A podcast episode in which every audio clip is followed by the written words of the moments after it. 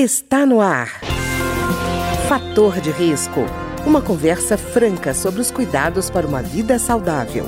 A apresentação Humberto Martins.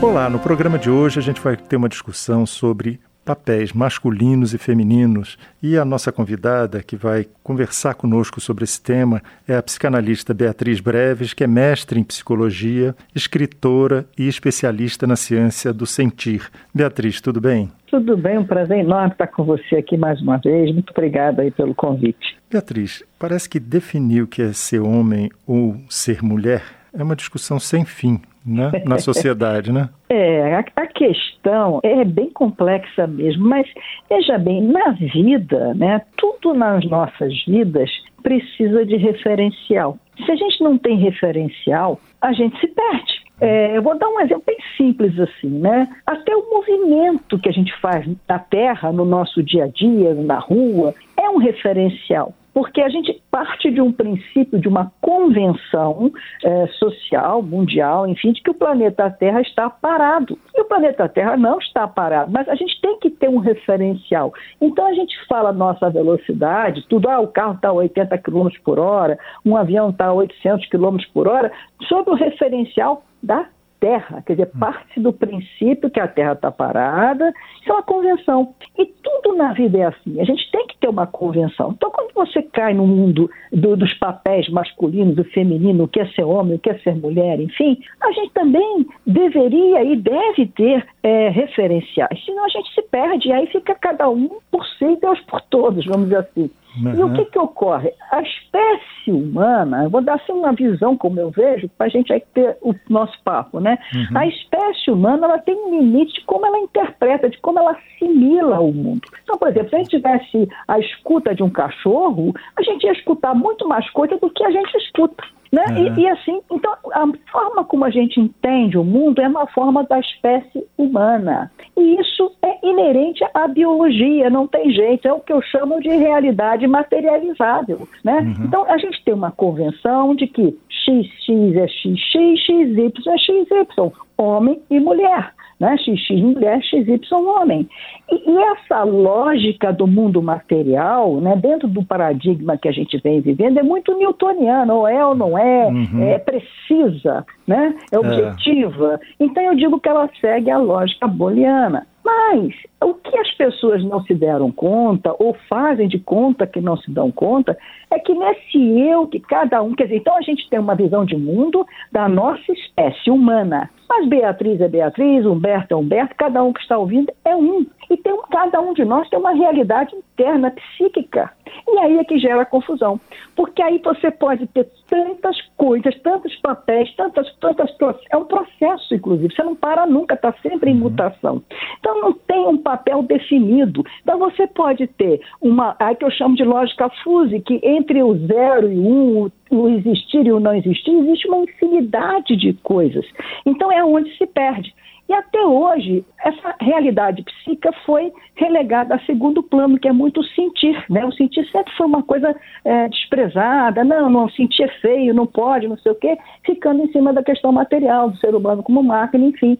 E a reação hoje é, olha, não é assim, só que nós estamos indo, eu acho, pelo caminho contrário. Esse é o debate que eu, que eu acho que é interessante, né? Porque a gente também não, quer, não pode massacrar o referencial da biologia, porque senão a gente se perde, perde a referência, e isso é a loucura, exatamente. Não sei se eu dei uhum. uma explicação assim não, suficiente. Não, entendi, Beatriz. Mas, mas é assim, a gente busca uma coisa que seja uma lógica binária, XX, XY, só que a gente descobre, por exemplo, que existem pessoas intersexuais, quer dizer, que têm características físicas que já nasceu assim, ou desenvolvem assim de maneira que pega parte de características de um sexo e de outro. Quer Sem dizer, dúvida. Né? Então, quer dizer, mesmo a, a visão que a gente teve quando começou a estudar a questão da definição dos sexos de, do ser humano, essa visão com a medida que a, a biologia molecular avança, ela Também vai se tornando mais frágil, né? É, é, exatamente, mas a gente tem que manter uma referência, uhum. senão a gente se perde. Então, essas pessoas, elas são, eu não vou dizer exceção, mas elas são uma pequena alteração da regra geral, que não significa serem anormais, que não significa serem doentes, que não significa serem rejeitadas, nada disso. Apenas pela convenção. Agora, mais do que isso, eu desafio, por exemplo, eu sou mulher, né? Me uhum. sinto mulher, mas eu, eu, eu não me sinto mulher em tudo. E não acredito que haja um ser humano que é a história do feminino e masculino, né? Todos nós temos aspectos internos que a gente se sente mais feminino ou mais masculino, que nada mais é do que a representação do sentir-se mulher ou homem, né? Claro, claro. E na questão psicológica mais ainda, né? Não, aí, aí, aí é, é, é, uma coisa que não tem limite. É por isso que é, é L, G, B, T, X, vai, vai ter todas as letras do alfabeto e mais alguma coisa. Porque cada ser humano é único. Cada ser humano vai se sentir ao seu jeito. E essa questão, então, para lidar com isso, como é que eu vou lidar, então? O problema é que foi muito massacrado quem não se sentia. Tem um corpo de mulher e se sente homem, ou tem um corpo masculino e se sente uma mulher no extremo, né? Uhum. E aí, o que, que, que se faz com isso agora? Eu acho que essa é a grande discussão porque é possível esse, esse aspecto, mas há que se encontrar um meio termo. Aí não pode também querer o oposto, querer impor também tudo nessa esfera de querer também massacrar quem não sente desse jeito, já considerar que é homofóbico ou transfóbico. Também não é assim. Não que não exista isso, mas também não é assim. Há que tomar um certo cuidado para não cair também numa rivalidade brutal, né? Beatriz, o que eu vejo também é que a gente, quando fala, de, por exemplo, de papel masculino papel feminino, existe um estereótipo montado tanto para o homem quanto para a mulher que, independente da orientação sexual, caracteriza um lado e outro, por exemplo, e que quando não acontece, a pessoa que tem um estranhamento. Por exemplo, uma criança que está jogando bola, de repente vem um coleguinha e dá um pontapé daquele caprichado, a criança cai no chão e chora. Vem o outro uhum. e diz uhum. assim: rapaz, homem não chora. É. Entendeu? Ou então chega para a menina e diz assim: o que, que você está jogando bola? Lugar de mulher é na cozinha. É. Então, eu acho que existe um problema mais sério que é os estereótipos que são montados em cima de cada um dos lados, vamos tratar de forma binária, uhum. e que, na realidade psicológica e na realidade comportamental, é muito mais variado do que simplesmente buscar cromossomo X, X ou XY. É verdade. E esses estereótipos eu acho que aniquila a pessoa porque às vezes a pessoa quer jogar seu futebol, quer chorar e fica é, se fechando, fica e porque é o estereótipo, você tem que se encaixar, quer dizer, você deixa de ser você para se encaixar naquele estereótipo que a sociedade está cobrando de você. Isso é péssimo. Do ponto de vista emocional, do ponto de vista interno, isso é muito ruim. Né? As pessoas uhum. deveriam ter liberdade de ser o que elas são. Claro que elas têm devem cumprir o papel social, a função social, isso é outra coisa. Mas elas em si, na realidade individual, psíquica delas, seria o que elas são. Ponto final. Ninguém tem nada com isso. É, é. Respeitar-se, né? E eu, vejo... não sou obrigada a gostar uhum. de todo mundo, como todo mundo não é obrigado a gostar de mim. Agora, o respeito e a dignidade não pode se perder. E, Beatriz, o que eu noto também é que é muito mais fácil quando você tem um conceito binário do tipo ou é ou não é, do que uma coisa como você falou, que siga a lógica fuzzy, que é uma lógica que trabalha muito mais assim com princípios de incerteza, que uhum. gera resposta baseada em informações que são imprecisas, né? Por exemplo, como um sensor, você tem uma máquina que tem um sensor que vai adaptar a quantidade de água naquela máquina de lavar a partir da quantidade de roupa que é colocada. Ele é bem é. diferente de, um, de uma máquina que diz assim, ou tem roupa ou não tem roupa, eu vou é tacar lógico, a mesma quantidade de água. É, é, é, ali pode, entre um e outro tem, muito, tem um mundo né, que se abre, sem dúvida. Só que, por exemplo, agora, hoje mesmo estava, outro dia eu passei uma experiência que eu parei para pensar sobre esse assunto. Eu entrei num banheiro feminino e tinha mictório. Eu fiquei chocado, sabe? Porque eu disse assim, cara, aí eu saí do banheiro. Saí do banheiro, eu falei, entrei no banheiro errado, né? Aí tinha um banheiro ao lado, que tinha uma funcionária, o banheiro ao lado era para cadeirante, enfim.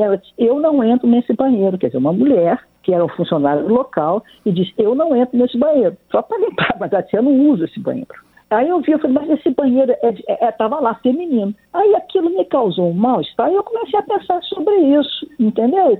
Porque, uhum. veja bem, outro dia está aí um, um, trans que matou uma, numa luta né, de mulher, ela, pela força física, por ter uma origem masculina, né, do, do XX, né, acabou é, matando a moça, a outra, na luta é, competições que se ganha. Quer dizer, há que se tomar cuidado também, porque presta atenção, um banheiro feminino, né, por tradição, uhum. todos os banheiros que eu entrei até hoje, salvo é, aqueles banheiros que tem um buraco no chão, tem porta. Não é como o homem que tem os mictórios que fica um ao lado do outro lá, não é? Tem portas. Então você quando entra num banheiro feminino e se depara com o mictório, está arriscado. Porque se a mulher, uma trans, entrar ali, ela é trans, ninguém nem está. Ela for lá discretamente, fechar-se no banheiro e fazer o, o que ela tem que fazer, é o que as mulheres fazem. Aí é que eu acho que está entrando uma, uma questão, quase como uma. uma ó, você, me, você me massacrou a vida toda, a sociedade me massacrou a vida toda, agora que eu estou tendo um pouco de voz, eu vou também afrontar essas questões. Eu acho que está havendo um pouco disso e isso é ruim. O que, que, que acontece? A, a, sensação que tenho é que a mulher, por exemplo, no caso da mulher que lutou tanto para conquistar tantas coisas, ela está perdendo, então não se trata dessas, dessas pessoas trans estarem conquistando um lugar lugar, elas estão tomando o lugar de outras pessoas. E isso é ruim, porque você cria uma nova sociedade, uma, no, uma nova, um novo grupo, sociedade não, um novo grupo de pessoas que, que também vão se sentir massacradas para tomar o lugar do outro. E não é esse o objetivo. O objetivo é que todos conquistem um lugar ao sol na sociedade, sem que precise, com isso, excluir alguém ou, ou qualquer tipo de, de, de sentimento, de, do que seja. Né? Eu fiquei pensando muito sobre isso, porque eu fiquei chocada. Eu não sei qual seria a minha reação se eu estivesse lá eu, eu, não usei aquele banheiro, eu usei o outro, né? Mas se entrasse numa trans e essa pessoa colocasse um pênis para fora para o mictório, sabe? É uma coisa que não está na minha cabeça isso. Para mim, o pênis é para uma intimidade, não para uma coisa assim, porque nem no banheiro feminino nós estamos acostumados a, a, isso. Então é uma coisa muito difícil de lidar. E há que se respeitar também isso, né? E Beatriz, você acha então que nós estamos trocando de conflitos? É isso? Eu, isso, eu acho que estamos trocando de conflitos. Né? É que isso é muito ruim. É muito ruim. Né? Não é por aí. Isso vai, não vai dar lugar bom a essas pessoas que precisam também de lugar, um lugar ao sol. Não estou negando aqui, não. Eu não tenho o menor preconceito, entende? Eu tenho vários amigos gays, eu não tenho o menor preconceito em relação a isso. A questão é que eu acho é que está, e os trans também, enfim, a questão é que estão está se trocando de conflito né? Tipo assim, agora que eu quero, eu vou pegar. E está indo para onde? Está indo para o lado, entre aspas, socialmente mais frágil ao longo da história da humanidade, que é a mulher. Você não vê uma situação dessa no, no, no referencial masculino. Você não vê uma mulher, um homem trans, né, que, que era mulher, e disputar uma, uma, uma competição masculina, porque ele não vai conseguir. Você não vê um homem trans entrando no banheiro masculino, porque ele vai para o banheiro, ele vai para a privada, ele não vai, ele não vai fazer o choque. É a mulher quem está pagando esse preço né, na sociedade mais uma vez. E Beatriz, é, a gente vê muito a questão também na, na sociedade é que existe, é, como eu te falei no início, um estereótipo, né? Que uhum. guia a visão de, do que é, seria um homem do que seria uma mulher. E a gente percebe que mesmo esse relacionamento entre homens e mulheres tem se mostrado muito conflituoso porque um papel tradicional masculino que era de provedor hoje não é em geral, suficiente para resgatar aquele papel da mulher anterior à Segunda Guerra Mundial, especialmente uhum, antes dela começar a entrar no mundo do trabalho, né? Ainda Sim. se tem essa visão da mulher que fica presa ao lar. Então a gente vê é. que existem vários pontos de atrito dentro da sociedade, né? É, e eu acho que existe complicado. E para a mulher também é muito difícil. Porque a mulher, ela tem que trabalhar, mas ela também é, é quase que é, é, natural, né? Ela, quando ela vai ser mãe, fica difícil para ela também deixar a cria dela em casa, vamos dizer assim, porque ou na, na creche, porque ela é, é, é isso aí é, instinto, né? É um instinto materno. Enfim, então eu acho que isso também tem que ser muito devagar, esse tipo de mudanças de papéis, né? Não pode ser com, com imposições, enfim, tem que ser debatido quase que de, de igual para igual, né? Quando, um, por exemplo, um casal que vai debater, eles vão conversar e vão chegar a um bom termo para os dois lados.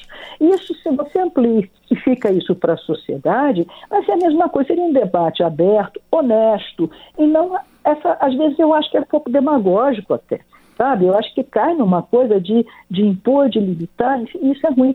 E para a mulher e para o homem também, eu sempre disse uma coisa: se a mulher sofreu ao longo da história da humanidade, o homem também sofreu muito, porque não é fácil. Você, como homem, me diga se eu estou errada, porque não é fácil também carregar esse peso de ter que bancar, ter que ser o machão, que ter... não deve ser fácil não. Esse lugar eu não queria para mim. É, é, muito pesado também. É a cobrança dos estereótipos se dá sobre os dois, né? Tanto homens como mulheres, né? Exatamente, exatamente. Quer dizer, um homem não pode chorar, não pode ser feminino, não pode. Não é o problema disso.